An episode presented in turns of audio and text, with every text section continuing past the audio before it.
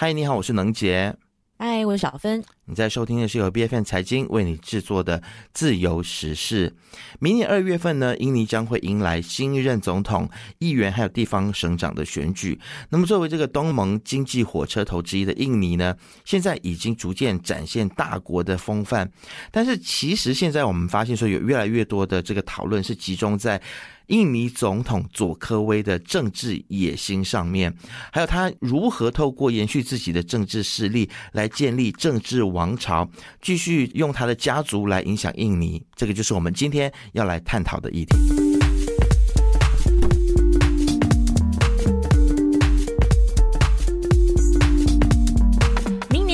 卸任总统之位的佐科威呢，在二零一四年，当时是打着平民出身之资来获选为印尼的第七任总统。那二零一九年呢，还二度高票蝉联。他以亲民、勤政爱民的形象著称，立志呢要推行这个新型政治，来摆脱印尼常年由党派、军事、财阀家族执政的这个传统的政治形态啊，为印尼政坛带来一个新的气象。在他任内呢，也一直非常努力的在。民主派还有军方势力代表的保守派之间呢，取得一个平衡点，来稳定印尼的政局。不但领导了印尼来进行产业升级，也提出印尼四点零产业下游化、改革官僚体系来吸引外资等等这些愿景哦。那在有利的这个地缘政治之下呢，他也获得不错的这个绩效。最近他还到马来西亚来进行官访，也签署了六份的协议回去，包括马印跨境协议、马六甲海峡最南。端两国领海划界的一个协议，苏拉威西海两国领海划界协议、边境贸易协议以及为国内产品促进投资还有清真认证互认的一个协议哦。那当中的两项领海边界协议呢，也是耗时十八年谈判的一个成果，为两国在还没有解决的这个海域边界谈判呢，奠定了一个坚固的基础。其实，在过去的一段时间里面呢，从印尼的老百姓、还有这个学者以及媒体呢，都对于佐科威表示诶蛮失望的。为什么会这样子呢？因为其实印尼的内部，包括是我刚才所说的啊，从老百姓啊，一直到媒体啊、学者，他们都觉得说佐科威已经不像是当年那个草根性十足的平民总统那样了，而现在佐科威呢，很像变成一个善于权谋的政治老手。那为什么会让大家这么觉得呢？因为佐科威他不断的布局，让自己甚至他的家族、他的家人有机会去推动政府的政策啊，包括了像是迁都计划，他想让自己能够留下完美的政治遗产的感觉。那其实印尼有一家研究中心叫做印尼战略暨国际问题研究中心，它里面的这个研究员尼基呢，就像彭博社说，佐克威成为造王者的可能性是越来越越大的，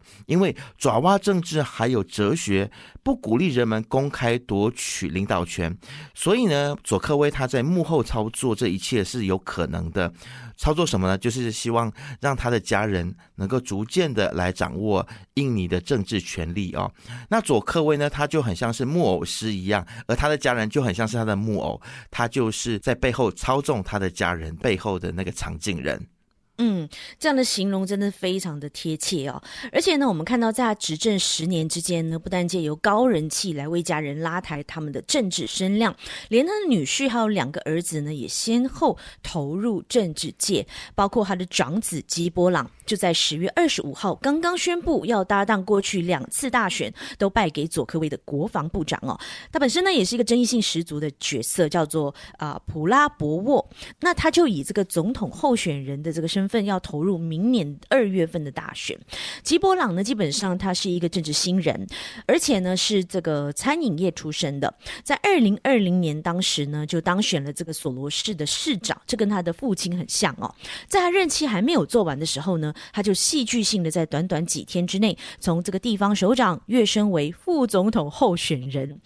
那按照这个印尼的规定呢，今年才三十六岁的吉伯朗根本没有资格参与总统选举，因为你在印尼呢，你要至少四十岁才能够参与哦。但是呢，很巧的就是上个月经过印尼宪法法院的一个裁决，就允许民选公职人员如果曾经担任过地方首长的话，就能够免除年龄限制来参选正副总统大位，等于是为吉伯朗的这个参选之途铺平了道路。这引发重大的这个舆论不说，更让大家傻眼的就是呢，参与裁决的这个首席大法官安华，不是我们的安华哦，是印尼的首席大法官安华乌斯曼，还是佐科威的妹婿，和吉伯朗也是亲戚关系啊，是他的舅父吧之类的，那就存在着利益冲突啊。说穿了，也就是球员兼裁判，因此呢，就被很多的媒体批评为让印尼民主蒙上了阴影。明年的大选的公正性呢，也会遭受到很多的质疑。其实佐克威呢，他有两儿一女啊。那他的小儿子卡桑呢，本来是从事呃饮料食品业，那也突然在九月份的时候呢，就加入了印尼团结党空降党主席的位置啊。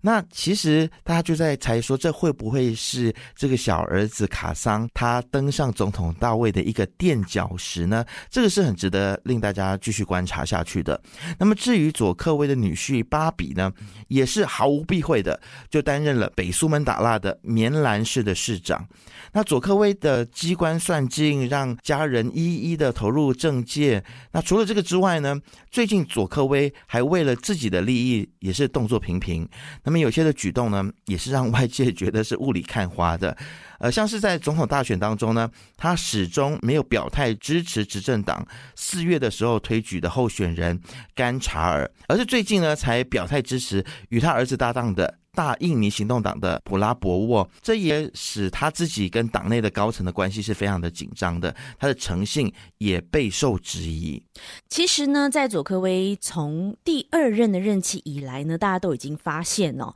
他已经开始慢慢的来布局。而且还拉拢他过去的这些政敌，让整个政府当中几乎都是嘎吉郎自己人，来减少反对党的一个势力哦，非常的聪明。在过去几个月以来呢，他还透过内阁改组，安排自己的亲信来担任部会的首长，来确保周围的人都是效忠自己的人。那最近呢，他就任命了曾在他第一个任期担任农业部长的安迪重回职位，来接替因为卷入这个贪污案而辞职下台的夏鲁尔。那安迪呢是长期支持佐科威的，在二零一四年总统大选的时候呢，也曾辅佐这个佐科威来竞选哦。那在更早之前呢，也是七月，当时他又任命了佐科威志工组织 Projo 的主席布迪作为这个通讯和讯息部长，来接替五月因为卷入贪污案而被免职的前部长强尼。那其实这个布迪呢，也是佐科威的亲信之一，在二零一三年开始担任 Projo 主席，为佐科威过去两。次的总统大选当中呢，发挥关键的作用。其实大家都觉得说，一个好的领袖呢，应该是用人为才，而不是用人为亲啊。所以大家都在想说，当初的那位平民总统佐科威，是不是真的变了呢？那现在佐科威呢？他是紧握权力不放啊，而且正在透过家人参政，还有安插亲信入阁呢。他很像是一步一步的去组起了一个一言堂的政治王朝，所以就让印尼的民众感到无限唏嘘。那么当年信誓旦旦要改革政坛的新气象，很像现在也变成了历史。经过了十年之后呢，可能又要打回印尼当初的原形吗？那么其实纵使佐科威让支持他的平民百姓感到百般的失望，但也因为佐科威十年优秀的政绩呢，而选择继续相信佐科威。支持他的决定的人，其实还是大有人在的。那其实靠着关系上位的呃正二代文化，也不是什么大惊小怪的事情啦。